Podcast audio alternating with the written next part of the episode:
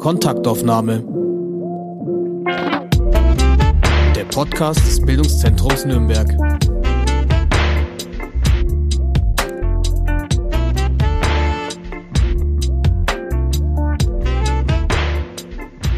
Hallo und herzlich willkommen zu einer neuen Folge von Kontaktaufnahme.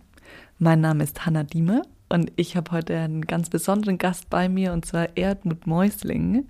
Erdmut Mäusling ist evangelische Pfarrerin und ich bin so gespannt auf dieses Gespräch, weil ich persönlich mit der Kirche sehr wenig zu tun habe und wenig über die Kirche weiß und wir heute über so Felder sprechen werden wie feministische Theologie und wie wird man überhaupt Pfarrerin? Vielleicht warum wird man auch Pfarrerin? Und ich freue mich ganz besonders, dass du dir heute die Zeit nimmst, Erdmut, und mit mir über diese Themen zu sprechen. Herzlich willkommen. Danke, Hanna. Ich freue mich sehr, hier zu sein und ähm, heute ins Gespräch zu kommen. Ich sage vielleicht noch kurz was zu meiner Person. Erdmut Mäusling, ja, der Name ist oft unbekannt, aber hat einen hohen Wiedererkennungswert, habe ich gemerkt. Deswegen wiederhole ich ihn auch immer gern nochmal. Ich bin äh, Pfarrerin ich bin 32 Jahre alt. Das ist auch ein interessanter Fakt für viele, wenn sie mich sehen und ich sage, ich bin Pfarrerin. Ich wohne jetzt seit knapp drei Jahren in Nürnberg und gehe in meiner Freizeit neben dem Pfarrerin-Sein auch gerne klettern, singe gerne, esse leidenschaftlich gern und koche auch leidenschaftlich gern. Und ja. Ich finde, wenn man dich so ansieht, würde man absolut nicht vermuten, dass du Pfarrerin bist, weil du einen total coolen Style hast. Du hast super viele Piercings und schöne Ohrringe und das ist einfach ein total für mich konträres Bild als das, was ich mir zu einer Pfarrerin vorstelle. Kriegst du das öfter mal gesagt? Ja, bekomme ich oft gesagt. Aber es macht auch Spaß, mit diesem Bild zu brechen. Ja. Es macht Spaß, die Reaktionen zu sehen, äh, wenn ich erzähle, dass ich Pfarrerin bin. Mhm. Was hast du denn für ein Bild von einem Pfarrer oder einer Pfarrerin, wenn du es dir jemanden vorstellst? Also ehrlich gesagt hatte ich persönlich überhaupt kein Bild von einer Pfarrerin, weil ich früher mal katholisch aufgewachsen bin und da gab es einfach keine Frauen in diesem geistlichen Gewand. Ja. Und es sind für mich einfach super alte und sehr eingestaubte Menschen, wenn ich ganz ehrlich sein darf. Und deshalb hat mich das wirklich total fasziniert, dich hierher einzuladen, weil mich so interessiert, was dich dazu gebracht hat, diesen Beruf zu haben und zu ergreifen. Und ja, bin ganz gespannt, was du uns jetzt erzählen wirst. Aber ich würde gerne einsteigen, wie man denn überhaupt Pfarrerin wird. Und ich habe nachgelesen, dass du sieben Jahre lang evangelische Theologie studiert hast. Ja. Was lernt man denn in sieben Jahren Theologiestudium? Also sieben Jahre, ja, das ist lang. Das liegt auch daran, weil das Studium nicht in ein Bachelor- oder Master-System aufgeteilt ist. Man studiert am Stück und äh, studiert evangelische Theologie. Alle, die äh, Priester mal werden wollen, katholischen Priester, die studieren katholische Theologie. Genau, ich habe evangelische Theologie studiert, war dann auch im Ausland, ein Jahr in Schottland und danach, nach dem großen Examen, kommt dann noch eine zweieinhalbjährige Ausbildungszeit, die heißt Vikariat. Das ist so vergleichbar wie mit einem Referendariat bei Lehrkräften und danach wirst du ordiniert, zur Pfarrerin ordiniert. Und dann darfst du dich Pfarrerin nennen und bist in einer evangelischen Kirche irgendwo aktiv. Und im Studium das ist eigentlich ganz schön. Da kann man ziemlich viel frei studieren. Man kann auch oft die Universität oder den Ort wechseln. Ich habe ja an mehreren Orten studiert. Ich habe in dem kleinen Nest Neuendettelsau angefangen zu studieren, bin dann nach Tübingen gewechselt, habe auch in Berlin studiert und eben mein Auslandsjahr in Glasgow gemacht in Schottland. Und ähm, da gibt es verschiedene Fächer ähm, wie in jedem Studium. Zum Beispiel, dass man sich mit Bibelwissenschaften auseinandersetzt, mit dem Alten und dem Neuen Testament oder dem Ersten Testament und dem Zweiten Testament. Und dann gibt es so etwas wie praktische Theologie. Da lernt man, was ist ein Gottesdienst, aus welchen Teilen besteht ein Gottesdienst. Dann gibt es Sprachen. Ich habe Latein, Hebräisch und Griechisch gelernt im Studium, aber nicht die Sprachen, die wir heute noch sprechen, also nicht Ivrit, die was jetzt, also das Neuhebräisch, was aktuell in Israel gesprochen wird, oder Griechisch, wie, wie es jetzt in Griechenland gesprochen wird, sondern Altsprachen, so wie Altdeutsch. Und die, die Sprachen werden heute nicht mehr gesprochen, aber wir können damit die Urtexte der Bibel übersetzen. Und ähm, das ist, finde ich, total spannend, weil in den Texten ganz, ganz viel drin steckt. Und jede Übersetzung ist schon eine Form von Interpretation.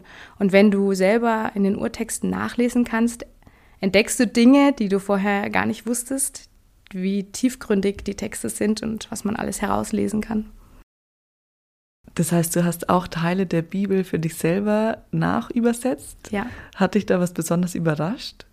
Ja, also ganz viele Texte sind einfach sehr genial geschrieben, sehr poetisch, sehr lyrisch sehr durchdacht. Viele Texte haben Wörter, die ganz unterschiedlich übersetzt werden können. Und da ähm, kann ich vielleicht schon gleich ein Beispiel nennen, was auch mit meiner feministischen Grundhaltung zusammenhängt. Ich habe im Studium eine Seminararbeit geschrieben über darüber, wie im Alten Testament ganz am Anfang der Bibel Mann und Frau erschaffen wurden von Gott. Und da gibt es ja diese berühmte Stelle, dass Gott Adam in einen Schlaf versetzt und dann die Frau Eva aus der Rippe baut. Und diese Stelle habe ich übersetzt und habe entdeckt, dass im hebräischen Urtext das gar nicht so drinnen steht, sondern also zum einen steht erstmal drin, dass Gott einen Menschen erschafft und da steht im hebräischen Adama, das heißt Erde aus Erde und deswegen kommt der Name Adam her. Und dann lässt er diesen Menschen in einen Tiefschlaf verfallen und entnimmt aus ihm etwas aus der Seite. Also der hebräische Begriff, der da steht, heißt nicht Rippe, sondern eigentlich Seite, ein wichtiger Teil.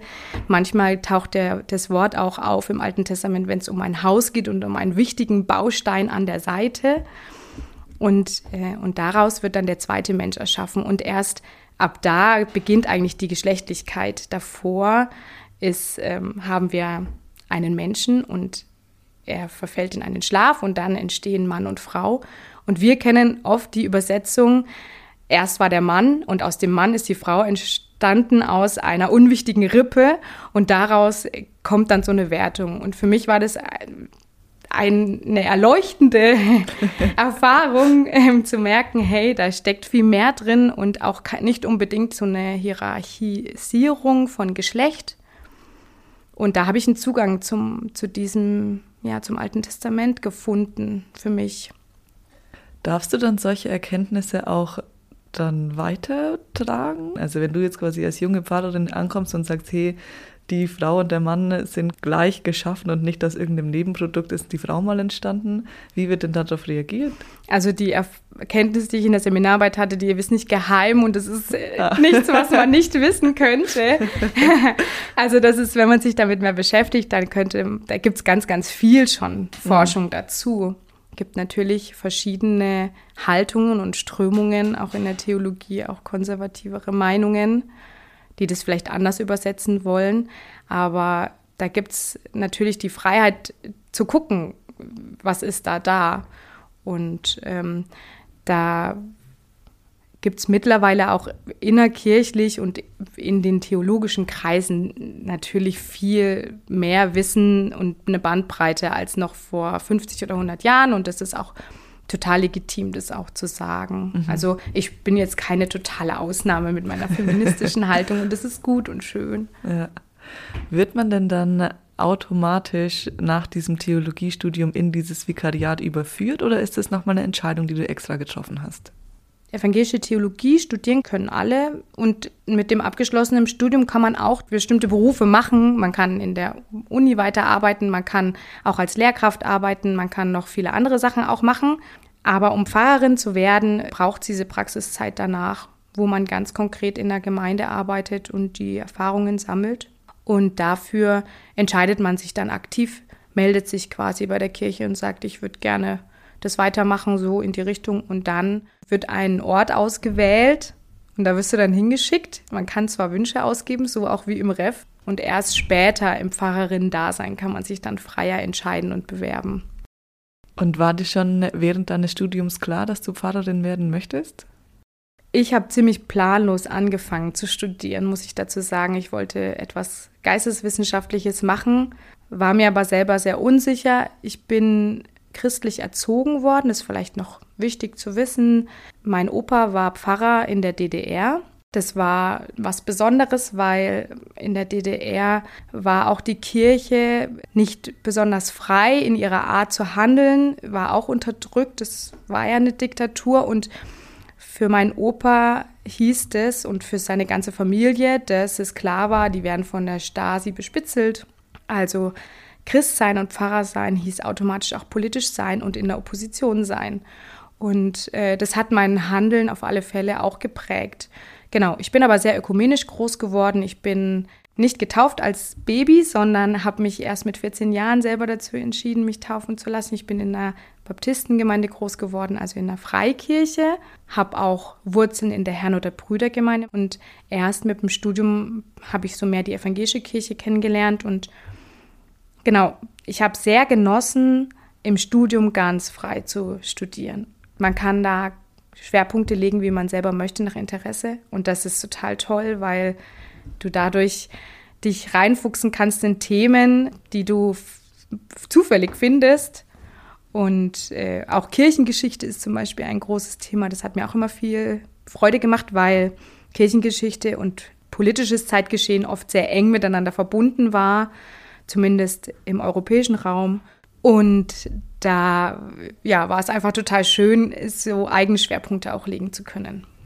Und einer von deinen Schwerpunkten war die feministische Theologie. Ich habe noch nie davor gehört, dass es eine feministische Theologie gibt. ja. Was ist denn da so der Grundgedanke von feministischer Theologie? Was betrachtet man da?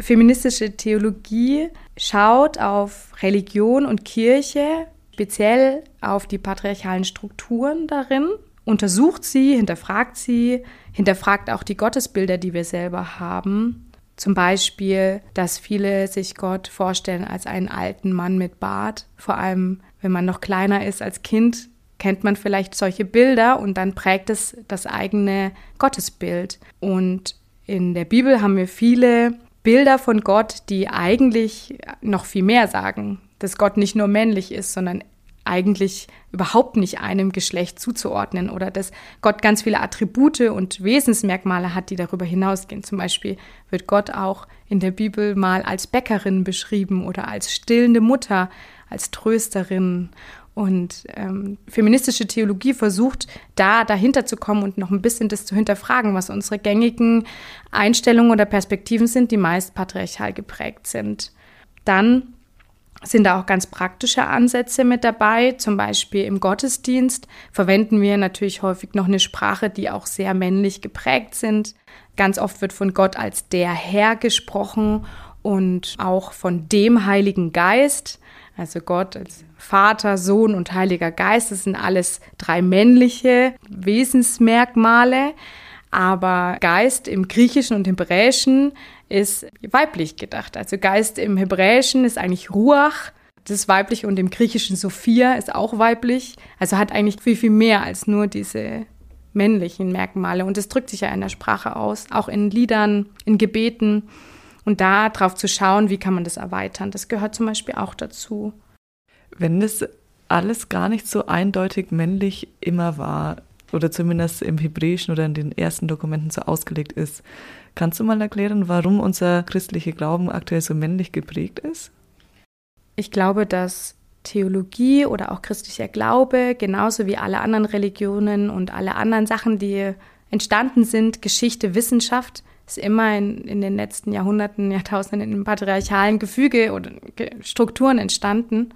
Und natürlich hat sich das daraufhin ausgewirkt. Zum Beispiel, dass in der Bibel viel weniger von Frauen erzählt wird als von Männern. Es gibt Frauen, von denen erzählt wird, aber sie kommen viel weniger vor, werden oft auch nicht beim Namen genannt und es liegt an der patriarchalen Umwelt, in der die Bibel entstanden ist.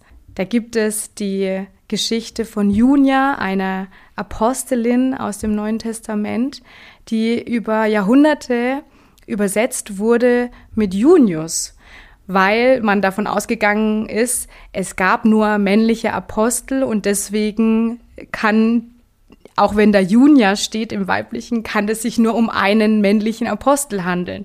Und erst in den letzten Jahrzehnten hat die Forschung gesagt, nein, das war eine Apostelin, Junia, die da aufgetaucht ist. Und die sichtbar zu machen, das ist auch Aufgabe der feministischen Theologie.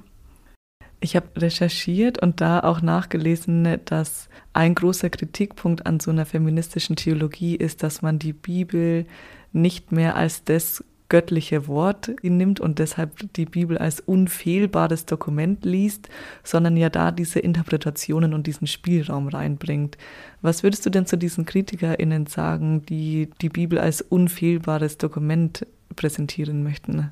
Ja, also es gibt verschiedene Bibelauslegungen und Vorstellungen, wie eng oder weit das biblische Wort ausgelegt werden darf.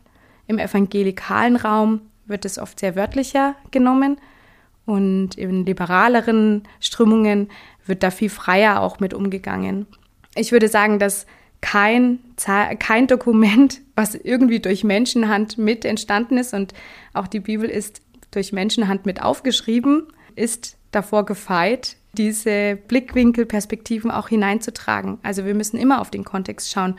Und es gibt es auch im Islam, es gibt es auch im Judentum, dass man weitere oder engere Perspektiven auf diese Texte hat wenn wir die Bibel wortwörtlich nehmen wollen, würde das auch bedeuten, dass wir zum Beispiel keine Meeresfrüchte essen dürfen, weil es im Alten Testament in den Gesetzesbüchern auch dazu Regeln gibt. Oder dass die, die Frau äh, ihren Kopf bedecken muss mit einem Tuch. Das war dem, dem Kontext geschuldet in ganz vielerlei Hinsicht. Und ich glaube, das funktioniert gar nicht, das bis zum Ende zu denken und die Bibel wortwörtlich zu nehmen weil es auch teilweise heute einfach gar keinen Sinn mehr macht. Und immer zu schauen, was hat, wie hat die Bibel oder wie haben diese schriftlichen Zeugnisse eigentlich in die Situation hineingesprochen von Menschen, birgt dann noch viel mehr Kraft, das für uns heute auch fruchtbar zu machen oder anders anzuwenden und anderes daraus ähm, ja aufzunehmen, was irgendwie einen bestärken kann in der eigenen Lebenssituation. Du hattest diesen äh, feministischen Schwerpunkt aber nicht nur im Studium, sondern hast ihn noch immer tatkräftig angewendet. du warst beim Filmfest Frauenwelten aktiv und hast auch immer schon feministische Studientage in deinen alten Universitäten mitgestaltet. Woher kam denn dieser starke feministische Drang bei dir? Eigentlich kommt man im Studium und nochmal mehr ich als Frau kommt man nicht darum herum, sich mit Feminismus oder mit feministischen Theorien auseinanderzusetzen. Das liegt an vielen unterschiedlichen Faktoren. Zum einen wurde über Jahrhunderte Theologie hauptsächlich von Männern betrieben. Und diese männliche Perspektive, die findet man einfach überall. Dass Frauen nicht mitgedacht werden oder einfach die, eine weibliche Perspektive oft fehlt. Zum Beispiel, wie ich es gesagt habe, dass ähm, Frauen in der Bibel oft nicht beim Namen genannt werden, obwohl sie da waren, obwohl es auch Apostelinnen gab und ähm, Jüngerinnen, die Jesus auch gefolgt sind. Dann gibt es häufig auch äh, Texte, auch in der Kirchengeschichte, die frauenfeindlich oder körperfeindlich sind. Ähm, dann in Deutschland kann man erst seit den 70er Jahren Pfarrerin werden. Das ist natürlich was, was mich auch betrifft. Und wenn, wenn seit Jahrhunderten es einfach Männer gab, die die Religion weiter mit äh, tradiert haben, mit weitergetragen haben. Und natürlich erfahre ich auch Sexismus in meiner Arbeit. Zum Beispiel, als ich in der Ausbildung in meine Kirchengemeinde kam, haben ältere Männer zu mir gesagt, ja toll, so eine junge, hübsche Pfarrerin jetzt bei uns in der Kirchengemeinde. Und da habe ich mir gedacht, ja, und im Kopf habe ich auch noch was. Ja? also da äh, so reduziert zu werden auf sein Äußeres, das begegnet mir auch in meiner Arbeit. Genau, und ich habe ein starkes Bedürfnis nach Gerechtigkeit und all diese Faktoren spielen eine Rolle darin, dass ich das, ja, dass ich das Feminismus für mich was Wichtiges geworden ist, um mich auszudrücken in meiner Arbeit, im Pfarrerin sein, aber auch darüber hinaus noch mal mehr. Und das ist für dich tatsächlich kein Widerspruch, Pfarrerin zu sein in dieser Institution, die einfach über Jahrhunderte hinweg die Frauen unterdrückt hat? Ich würde mal die Gegenfrage gerne stellen an dich oder auch an viele andere. Wo sind wir frei von patriarchalen Räumen und wo ist es kein Widerspruch? Ich glaube, überall leben wir in einem Widerspruch, wo wir gerne freier werden und gleichberechtigt, egal in welcher Hinsicht, aber es nicht sein können. Und Die Frage wäre jetzt eher, ist mein Feminismus für mich ein Ausschlusskriterium, bei der Kirche zu arbeiten? Und da reibe ich mich natürlich sehr oft an dieser Institution. Das gebe ich auch zu und das, ja, es fällt mir oft schwer, weil wir haben eine Institution, die Strukturen hat, die sehr starr sind, die zwar viel dafür tut, dass es ähm, mittlerweile Frauen auch mehr Optionen, Möglichkeiten haben, gleichberechtigter sind, aber es ist einfach über Jahrhunderte so gewachsen und auch da sind wir noch ziemlich am Anfang und in allen Religionen gibt es feministische Strömungen. Ja. Das ist was, was häufig nicht gesehen wird oder ja, davon wird nicht gewusst. Und es ist aber eigentlich total schön, dass es diese Strömungen gibt, weil die treiben ganz viel voran, die verändern ganz viel, die, die machen ganz viel. Und es gibt nun mal Frauen in Religionen und gläubige Menschen. Und für die braucht es doch einen Ort und eine Repräsentanz und äh, Hoffnung, dass sich auch was verändern kann, auch in Religionen. Genauso wie wir die Hoffnung haben, dass sich hier auf, in irgendwelchen Managerpositionen in unserer Gesellschaft was ändert, muss ich doch auch irgendwie die Hoffnung haben, dass sich in Religionen was ändern kann, auch in der Kirche. Und das ist schon für mich ein bisschen eine Motivation, dabei zu bleiben und das Feld nicht denen zu überlassen, die keine Frauen an den Orten haben wollen. Diese feministischen Strömungen in anderen Religionen, beeinflussen die sich gegenseitig? Gibt es da irgendwie eine Art von Austausch? Ja, das ist total spannend. Es bräuchte es noch mehr, aber es gibt da schon viel Austausch. Und das Schöne ist, dass oft sich ähm, diese feministischen Strömungen viel leichter begegnen können. Als ich in Berlin studiert habe, hatte ich ein Seminar mit den Gender Studies zusammen und das hat mich sehr herausgefordert, weil die anderen äh, Studierenden uns in den Religionen oft begegnet sind mit der Haltung, Religion ist per se patriarchal, das heißt, ihr seid auch alle Opfer dieser Religion. Und wir konnten eigentlich nicht auf Augenhöhe miteinander agieren. Und wenn ich mich mit Feministinnen aus dem Islam oder aus dem Judentum unterhalten habe oder aus anderen Strömungen, religiösen Strömungen, dann war da viel mehr auf Augenhöhe ein Verständnis füreinander da, wo man, wo man auch Ermächtigungsstrategien gefunden hat für sich. Auch das Kopftuch kann per se nicht immer als Unterdrückungsmerkmal im Islam gesehen werden, sondern es kann manchmal auch eine Form von Ermächtigung für manche Frauen sein. Aber das ist ganz kontextabhängig und dafür muss man erstmal ins Gespräch kommen. Und ich finde es auch schade, ähm, immer zu, zu sagen, ja, Religion oder Kirche ist scheiße und damit auch zu negieren, was es da für tolle Frauen und Strömungen und äh, Netzwerke gibt. Hast du ein Beispiel für diese tollen Netzwerkarbeiten, die da gerade so passieren? Es gibt seit ein paar Jahrzehnten ein weiteres Fach neben der feministischen Theologie, ähm, postkoloniale Theologie, so wie es auch postkoloniale Studien allgemein gibt. Und die beschäftigen sich ganz viel damit, die nicht nur die Kolonialzeit aufzuarbeiten, sondern auch koloniale Strukturen aufzudecken. Und da geht es zum Beispiel auch viel um diesen weißen eurozentristischen Blick. Eine Frage, die damit zum Beispiel verbunden ist, es gibt ein Buch, das heißt Wie ist Jesus weiß geworden von Sarah Vecera. Und diese Theologin, die die zeigt einfach auf, okay, Jesus war Jude, er war Aramäer, er hat in Palästina gelebt, er war mit Sicherheit nicht so weiß und blond, wie er hier in vielen Kirchen dargestellt wird.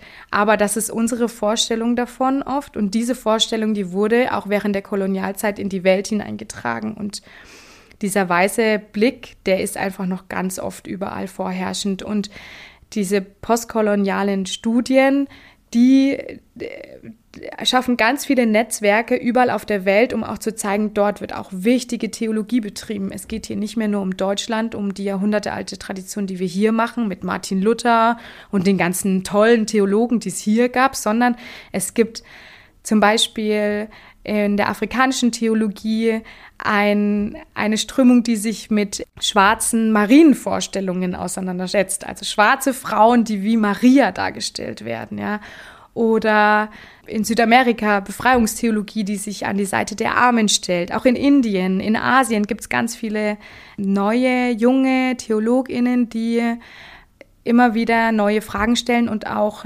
unsere Vorstellungen von Christentum und Religion hinterfragen. Und da gibt es ganz viele Netzwerke. Warum ist für dich die Verbindung mit dem Glauben in all diesen Themen so wichtig? Also ich könnte ja einfach nur Feministin sein oder du könntest einfach nur postkoloniale Studien studieren. Das müsste ja alles gar nicht mit dem Glauben zusammenhängen. Warum macht es für dich so viel Sinn, das mit dem Glauben zusammen zu denken? Warum ich die Warum ich Pfarrerin bin, hängt auch damit zusammen, dass ich einerseits so gerne mit Menschen in Kontakt komme und zum anderen auch der Überzeugung bin, dass alle Menschen eigentlich ein spirituelles Bedürfnis haben oder existenzielle Fragen stellen. Warum bin ich auf der Welt? Was macht mich aus? Was macht mein Leben sinnvoll? Was passiert nach dem Tod? Das sind Fragen, die stelle ich mir nicht nur als Christin. Und diese Fragen, diese existenziellen Fragen, die betreffen mich als ganze Person in meiner ganzen Identität, genauso wie mich Frau sein in meiner ganzen Identität betrifft. Das heißt, es gibt Überschneidungspunkte. Auch wie kann ich meinen eigenen Glauben leben, ohne mit meinem Körper in Konflikt zu sein oder Feind zu sein. Also in der christlichen Geschichte gibt es ganz oft Theologie auch, die so eine Art Leibfeindlichkeit hat, wo es quasi das oberste Ziel ist, nur noch die eigene Geistlichkeit zu betonen, das aufs Jenseits hin ausgerichtet zu sein und alles, was hier ist, alles, was leiblich ist, alles, was Sexualität ist, ist schlecht. Und das bedeutet aber auch, dass, dass ich mit meinem Körper dauerhaft im Konflikt liege. Und äh, feministische Theologie fragt auch ein bisschen danach und, und schaut darauf, hey, wie, was ist denn, wir sind von Gott geschaffen, auch in unserer Körperlichkeit und in unserer Sexualität, das gehört alles dazu. Und das kann auch mit zu meinem Glauben dazugehören. Jetzt weiß ich aber nicht, ob ich von deiner Frage total abgewichen bin und das ganz was ganz anderes sage, aber das, also wenn Glaube und Spiritualität betrifft uns in unserer ganzen Identität. Das bedeutet, wenn ich Feministin bin, kann ich das nicht einfach ausschließen. Und gleichzeitig widerspricht sich feministisch sein und religiös sein für mich nicht, weil Spiritualität ist mehr als ich bin in der Institution Kirche oder ist mehr als ich äh, existiere in einem patriarchalen System. Ich finde das total interessant, wie du das erklärst. Und da stellt sich mir die neue Frage, ist Spiritualität und Glaube für dich was Gleichsetzbares? Ich denke, dass Spiritualität und Kirchenzugehörigkeit nicht das gleiche ist. Aber Glaube oder Spiritualität sind ganz weit gefasste Begrifflichkeiten für mich. Und Spiritualität fängt für mich schon da an, wo ich frage, was ist mein Sinn in dieser Welt, in, dieser, in diesem Leben. Da fängt für mich Spiritualität schon an und ein Fragen danach. Und wenn ich Menschen begegne, ich arbeite auch als Seelsorgerin im Krankenhaus manchmal, da haben alle diese Menschen haben diese Frage. Und das ist eigentlich schön, auf eine Spur zu kommen. Und ich habe nicht den Anspruch, denen von Jesus zu erzählen. Es ist zwar schön, wenn man dann auch vielleicht da Spuren findet, die einen weiterbringen. Und ich schöpfe ganz viel aus meinem christlichen Glauben, aber ich habe nicht den Anspruch, dass es für andere auch so ist oder habe da einen Wahrheitsanspruch. Aber es, ich glaube, bei allen ist es so. Oder würdest du das für dich jetzt anders sagen? Ich bin mir da unsicher, weil ich einfach wenig mit diesem Glauben anfangen kann erstmal.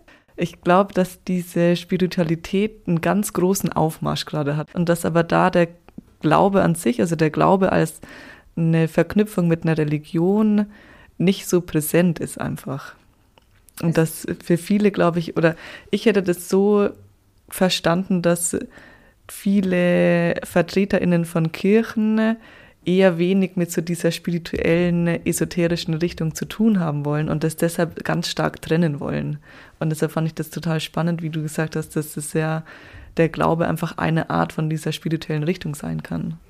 Von außen wird oft sehr stark diese Trennung herangetragen an, das ist nur die Kirche und der christliche Glauben und dann ist alles andere. Ich würde mich dafür stark machen, das mehr fließend oder offener zu betrachten. Und es zeigt ja total, dass auch junge Menschen ein Bedürfnis danach haben. Ein Bedürfnis danach irgendwie ähm, sich auszudrücken oder auf der Suche sind. Und es zeigt ja auch, dass vielleicht das, was wir sonst haben in unserer Welt, der Kapitalismus oder ähm, Konsum, alles um uns herum, Arbeit, dass das nicht was ist, was uns vollständig befriedigen kann. Und deswegen ähm, wird nach Sachen gesucht oder nach Orten gesucht, die irgendwie anders Erfüllung geben können.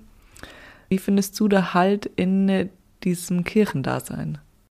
Also das Schönste ist natürlich immer, wenn man weiß, man ist nicht alleine mit seinem Glauben und mit seiner Spiritualität.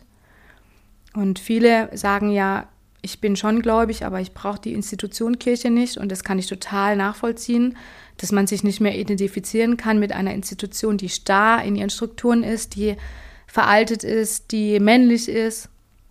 Und gleichzeitig ist es schön, einen Ort zu wissen, dass dort andere Menschen sind, die mir gleichgesinnt sind. Also auch beim Yoga bin ich ja meistens nicht alleine, sondern suche mir Gleichgesinnte und es ist schöner, wenn man sowas auch gemeinsam machen kann. Oder im Chor an vielen Orten.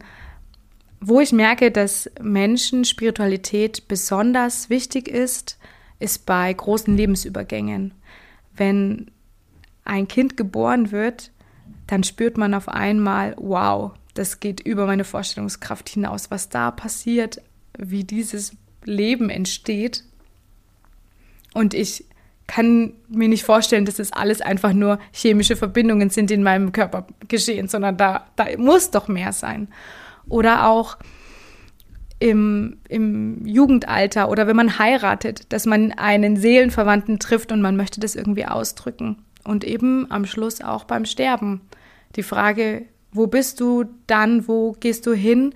Sind wir noch irgendwie verbunden? Was passiert mit mir? Das sind Fragen, da, da ist Menschenspiritualität besonders wichtig oder da schöpfen sie besonders aus ihrem Glauben und da hat auch die Kirche oder Religionen im Allgemeinen haben da auch Antworten drauf. Schöne Antworten auch. Antworten, die helfen, ähm, auch in, in diesem Leben zu leben.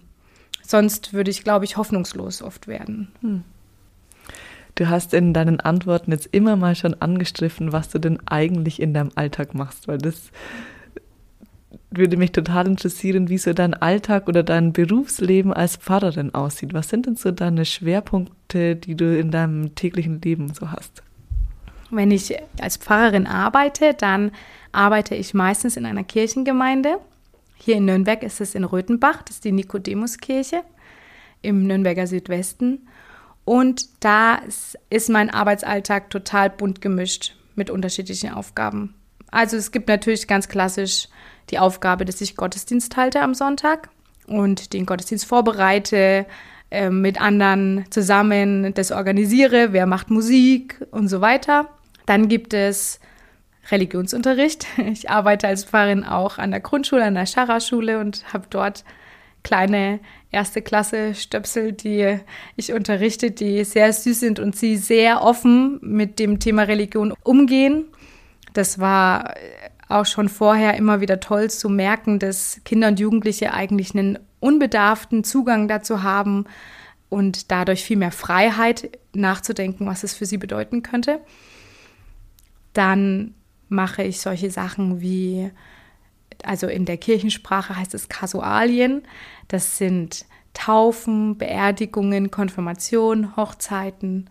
Und da sind vor allem Beerdigungen etwas, was mir sehr am Herzen liegt. Viele finden es komisch, dass man gerne etwas macht, was mit Tod und Sterben zu tun hat, aber das sind die Momente, wo ich ganz nah am Menschen dran bin, wo ich jemanden begleite oder eine Familie begleite in einer Situation, in einer Ausnahmesituation, die schwierig ist und dort dann Worte zu finden, wo man selbst keine Worte hat, Trost zu geben und jemandem einen Abschied zu ermöglichen, das ist schon sehr also es gibt mir total das Gefühl, etwas Sinnvolles zu machen. Und dann gibt es noch allerlei Gruppen und Kreise in der Kirchengemeinde, wo man immer mal dabei ist, in dem Kirchenchor oder beim Seniorennachmittag. Man besucht auch Menschen immer mal wieder und Seelsorge ist auch noch ein großer Teil von der Arbeit, die ich mache. Das durchdringt eigentlich alle Arbeitsbereiche so ein bisschen. Seelsorge bedeutet, mit anderen Menschen ins Gespräch zu kommen.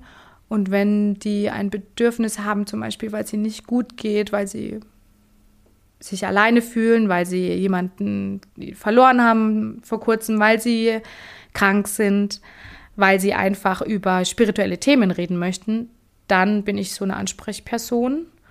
Und das macht mir sehr viel Freude. Also auch im Krankenhaus zum Beispiel mit also Menschen am Krankenbett zu besuchen.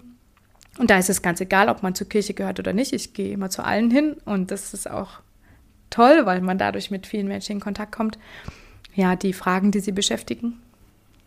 Hast du das Gefühl, dass man da im äh, Theologiestudium gut auf diesen Seelsorgeteil darauf vorbereitet wird? Also, weil, als du das alles erzählt hast, habe ich mir gedacht, da braucht man ja fast auch ein Psychologiestudium mit dazu, um äh, damit auch professionell umgehen zu können. Im Studium liegt da nicht so sehr der Schwerpunkt drauf. Das ist auch etwas, was immer wieder kritisiert wird. Aber ich habe ja die Praxiszeit danach im Vikariat, wo ich da viel lernen kann und ich kann Zusatzqualifikationen machen. Ich finde es auch gut, wenn man sich dann noch Kompetenzen aneignet, die aus dem Psychologischen kommen. Aber ich finde, dass ähm, Seelsorge etwas anderes ist als Psychologie, weil Seelsorge ähm, da gehe ich jetzt erstmal nicht grundsätzlich davon aus, dass es eine Diagnose geben muss und ein Ziel, worauf ich hinarbeite. Das Gespräch kann zweckfrei sein. Das bedeutet, jemand kommt zu mir und es muss gar nichts passieren in dem Gespräch. Es muss weder passieren, dass es ihm danach besser geht, noch dass er danach geheilt ist oder so, sondern es kann auch einfach, ich kann einfach meine Zeit zur Verfügung stellen einer Person und vor allem im Krankenhaus, wo Zeit super begrenzt ist, habe ich da total den Bonus, dass ich komme und sage, hi, ich habe Zeit. Worüber willst du sprechen? Oder willst du nicht sprechen? Ich kann mich auch einfach neben dir setzen und einfach wir schweigen zusammen, weil es dir nicht gut geht.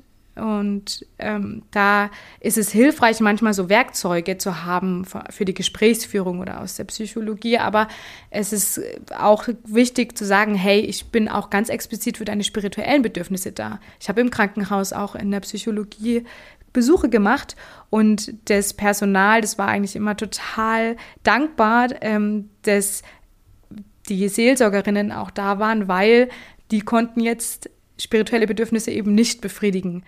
Wie kann man sich das denn vorstellen? Gehst du einfach in Krankenhäuser und bist dann da oder gibt es dann, gibt's dann einen festen Stundenplan? Also meistens sind es feste Stellenanteile, wo man da mit dabei ist. Und ich war jetzt im letzten Jahr mehrmals äh, über einen Kurs im Nordklinikum und war dort einer Station zugewiesen, der Gynäkologie und der Psycho Psychiatrie. Und dann wusste ich, ich habe jetzt den ganzen Vormittag Zeit dann bin ich zu der Station gegangen, habe nochmal Hallo gesagt im Schwesternzimmer, gesagt, ich bin jetzt hier, wer mich noch nicht kennt, ich bin die Seelsorgerin, ich würde jetzt vielleicht ein paar Besuche machen. Haben Sie jemanden, wo Sie sagen, der würde sich über einen Besuch freuen? Manchmal ist es so, dass die dann jemand wissen und sagen, ja, die Frau so und so, der, der ging es heute Morgen irgendwie nicht so gut oder die bekommt nie Besuch, schauen Sie da mal vorbei. Oder ich gehe einfach ganz frei an die erste Tür und klopf und dann gehe ich rein und dann sage ich Hallo, ich bin Erdward Mäusling, ich bin Pfarrerin, ich bin Seelsorgerin, ich habe Zeit mitgebracht, wenn Sie wollen, setze ich mich zu Ihnen. Und dann kommen ganz unterschiedliche Reaktionen. Manchmal kommt Ablehnung und das äh, respektiere ich auch total. Äh, manchmal sagen die Leute, ja, das ist aber schön, dass sie mich besuchen, dann setze ich mich zu ihnen. Manchmal kommen auch doppeldeutige Signale. Zum Beispiel sagt jemand, ach, von der Kirche, nee, mit denen will ich gar nichts zu tun haben. Und dann fangen die aber an zu sprechen und hören nicht mehr auf zu reden. Und dann Und dann denke ich mir, ja, okay, vielleicht will er ja doch sprechen äh, oder seinen Unmut loswerden. Und äh, das ist eigentlich schon witzig, weil oft, wenn ich erzähle, dass ich Pfarrerin bin, dann erzählen die Leute, warum sie aus der Kirche ausgetreten sind. und das ist, also für mich, ich finde das trotzdem gut, dass sie das sagen. Ich bin dann natürlich in dem Moment eine Projektionsfläche für die Kirche, aber ich es ist auch eine Chance zu hören, was die Menschen beschäftigt und warum sie ausgetreten sind. Und es gibt die Chance für sie, äh, mal eine positive, positive Erfahrung mit einer Pfarrerin zu machen und dass ich nicht nur Kirche bin, sondern noch mehr oder dass ich noch anderes zu bieten habe. Ja.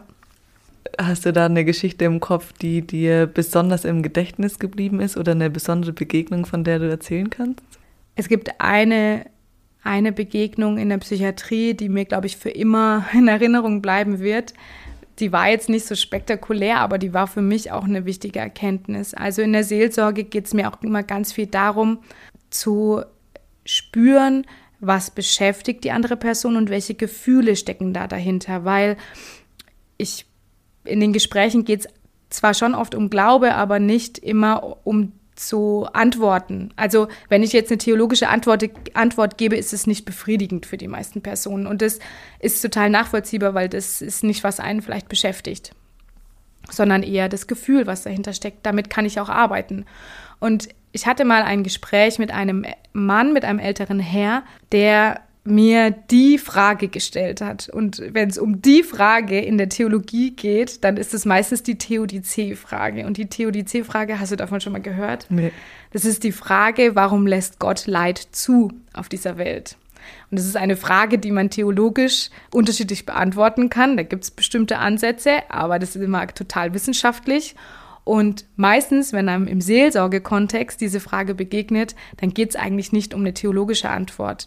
Und jedenfalls hat er erzählt, der Mann, dass er ähm, in irgendeinem afrikanischen Land war und dort hat er dieses Elend gesehen und er war total sauer und konnte das und hat sich dann gedacht, nee, also wenn ich sowas sehe, dann kann ich nicht mehr an Gott glauben.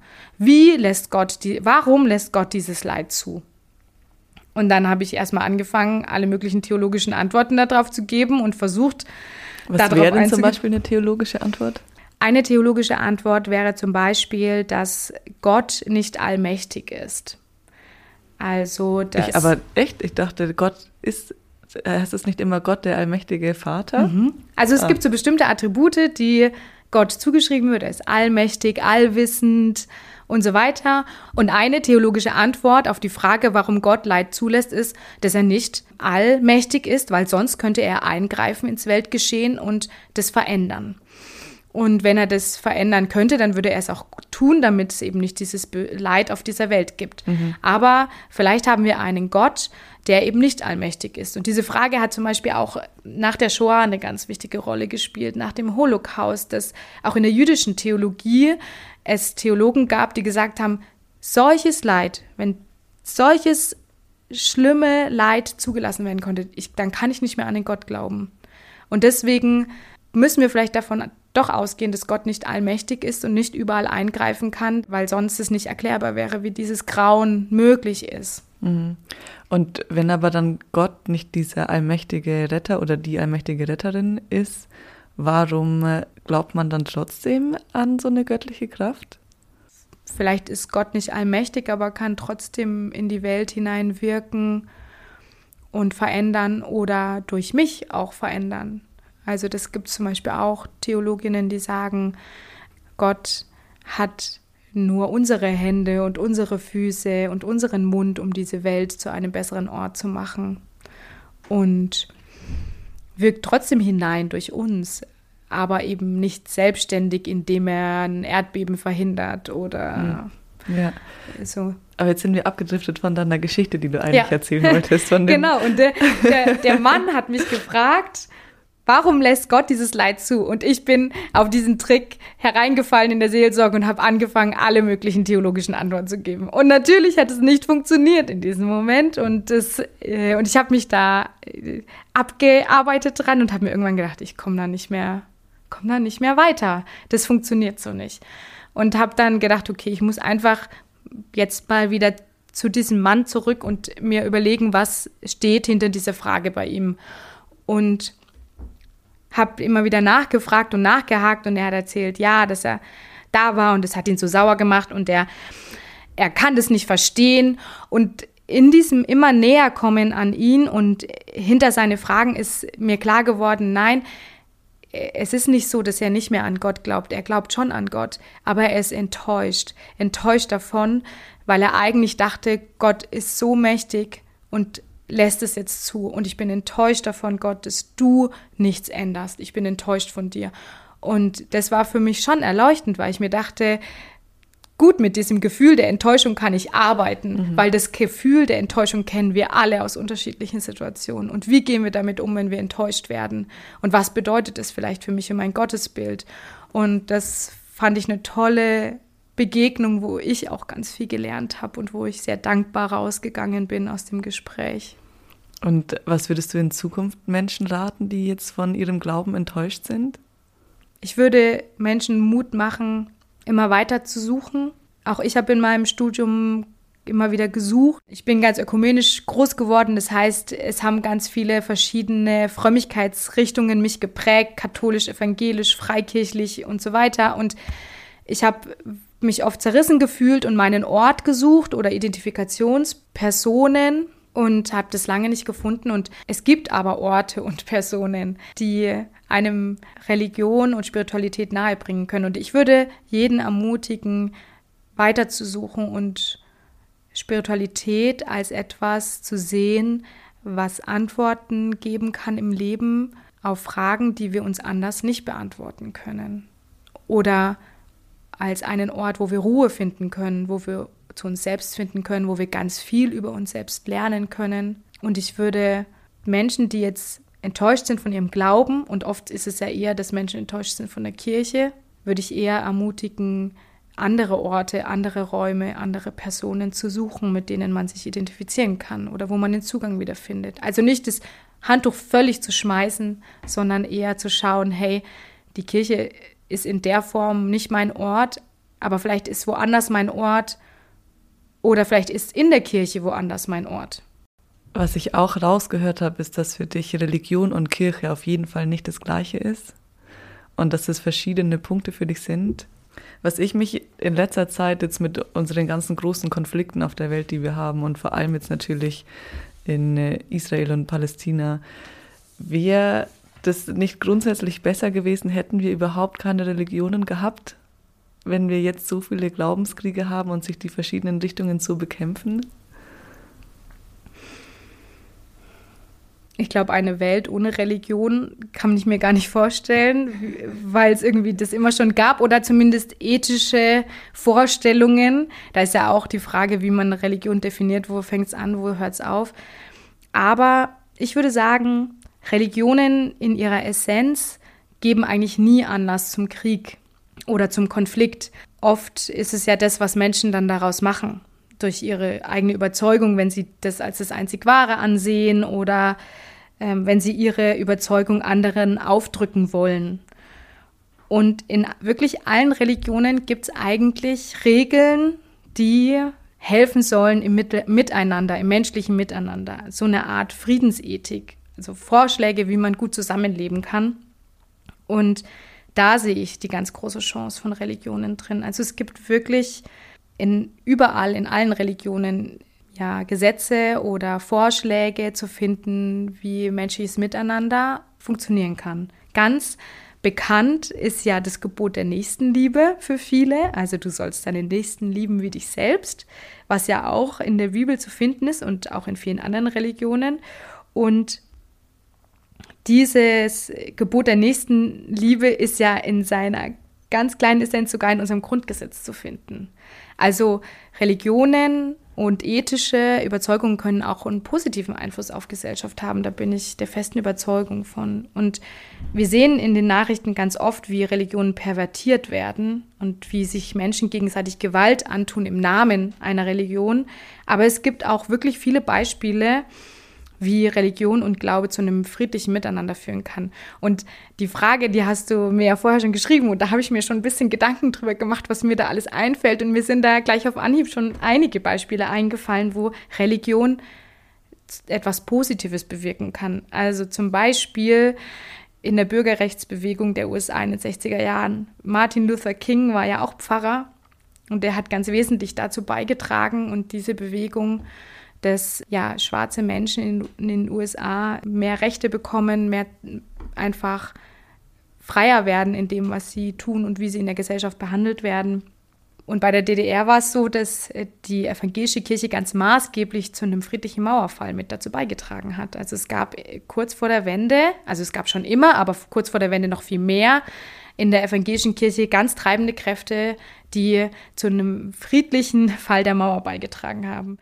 Also da gibt es ganz, ganz viele Beispiele, wo Religion eigentlich dazu beiträgt, zu etwas Positivem. Und das, das wünsche ich mir, dass da auch die Religionen in Deutschland oder die Religionsgemeinschaften und die religiösen Strömungen viel mehr das noch nach außen tragen. in Frankreich haben wir ja einen sehr laizistischen Staat, das heißt Religion und Staat sind sehr, sehr stark voneinander getrennt. Das ist in Deutschland überhaupt nicht so. Da haben die evangelischen und katholischen Kirchen noch starke Stimmen in der Öffentlichkeit und das wollen viele noch mehr voneinander trennen nach dem französischen Modell. Ich finde es eigentlich gut, dass Religionsgemeinschaften hier starke Stimmen haben. Sie sollten eigentlich das noch viel mehr nutzen für sich und noch viel mehr in der Gesellschaft und in der Politik sagen, nein, so wie es jetzt läuft, geht es nicht, das ist nicht gerecht. Diese Asylpolitik funktioniert so nicht. Ähm, wir kratzen die ganze Zeit an der Menschenwürde. Ich finde, da sollte die sollten die Kirchen ihre Stimme noch viel, viel, viel mehr nutzen. Ich habe durch das Gespräch mit dir jetzt nochmal einen ganz neuen Blick auf Glaube und Religion auch bekommen. Und wenn ich dich richtig verstanden habe, dann geht es dir viel um ein positives Handeln in der Welt und um Zeit zu teilen, um Verbundenheit zu generieren, um einfach die Welt zu einem besseren Ort zu machen und da einfach viel Kraft in einem Glauben zu finden, der für dich dann eine Gemeinschaft bedeutet, oder? Ja, ja, das hast du schön gesagt. okay. Und das vor dem Blick würde das natürlich Sinn machen, dass die Kirchen sich da mehr einsetzen und sagen, wir sind die Institutionen, die sich für den Frieden einsetzen und die sich für im Prinzip eine gerechtere, nachhaltigere, wahrscheinlich am Ende antikapitalistischere Welt einsetzen sollten. Ja, auf alle Fälle. Und zu sagen, hey, mein Glaube gibt mir auch gleichzeitig Verantwortung, die ich übernehmen muss in dieser Welt, dass alles, was um mich herum passiert und ungerecht ist, nicht so bleiben soll und nicht so bleiben muss. Und gleichzeitig gibt mir mein Glaube auch die Hoffnung, dass es Veränderung geben kann. Ja. Wenn wir jetzt weiter in die eher dunklere Zeit schauen, was würdest du den Menschen damit auf den Weg geben äh, für so diese ruhigeren äh, Stunden? Ja, die Zeit jetzt vor Weihnachten und nach Weihnachten ist ja eh eine Zeit, wo ganz viel auseinanderklafft. Einerseits ist es dunkel und auf der anderen Seite werden wir beschallt und beleuchtet von allen möglichen äh, Konsumsachen und versuchen eigentlich schon, egal ob kirchlich oder nicht, ein bisschen Ruhe zu finden. Und es fällt uns total schwer. Und es gibt Menschen, die sind einsam und es gibt Menschen, die sind total in Hektik und im Stress. Und da ist es natürlich nochmal eine besondere Herausforderung, Ruhe zu finden. Wenn man jetzt in der Stadt unterwegs ist, gibt es ganz, ganz viele Kirchen, die offen sind.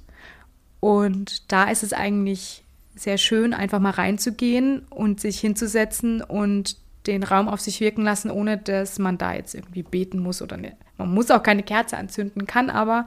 Aber es sind Räume, die sind ja, da haben schon Menschen vorher Ruhe gesucht und es werden noch Menschen nach einem tun und das äh, hat für mich eine besondere Bedeutung.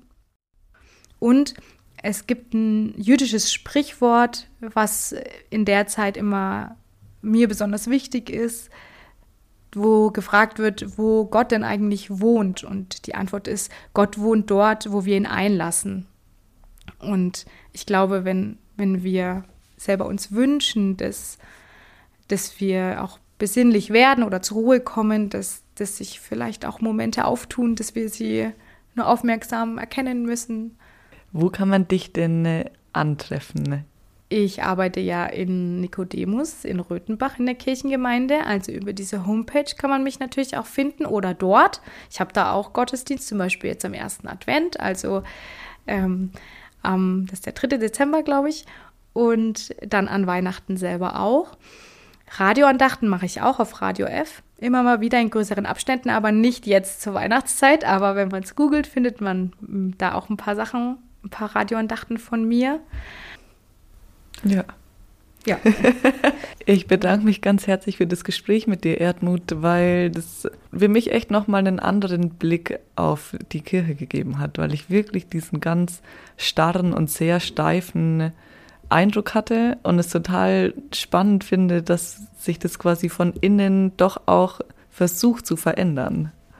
Ja, ich kenne so viele spannende Frauen und junge Menschen in der Kirche, die nicht weltfremd sind und nicht alt, sondern ganz positiv und motiviert Kirche für alle machen wollen oder Religion für alle und das macht, motiviert mich auch immer wieder da dabei zu bleiben.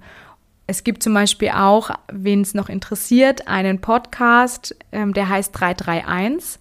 Und da ist eine junge Pfarrerin aus Berlin, die auch feministisch eingestellt ist, dann eine ähm, junge Jüdin, die, ich glaube, jüdische Theologie studiert und eine Muslimin und die 331, also drei Frauen, drei Religionen, ein Thema, tauschen die sich immer aus. Und dann sprechen die zum Beispiel über, wie stehen die drei Religionen zur Abtreibung oder wie stehen die drei Religionen zu Pilgern. Was, warum kann ich feministisch sein und trotzdem gläubig? So wie die Frage, die du auch mir gestellt hast. 331 heißt es, können wir auch gerne noch verlinken. Mhm. Also da gibt es zum Beispiel ganz viel und ähm, auch zu rassismuskritischer Kirche. Genau.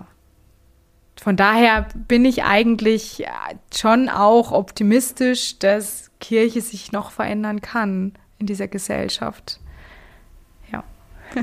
Vielen Dank dir, Erdmut, für deine ganze Arbeit und dein Wirken.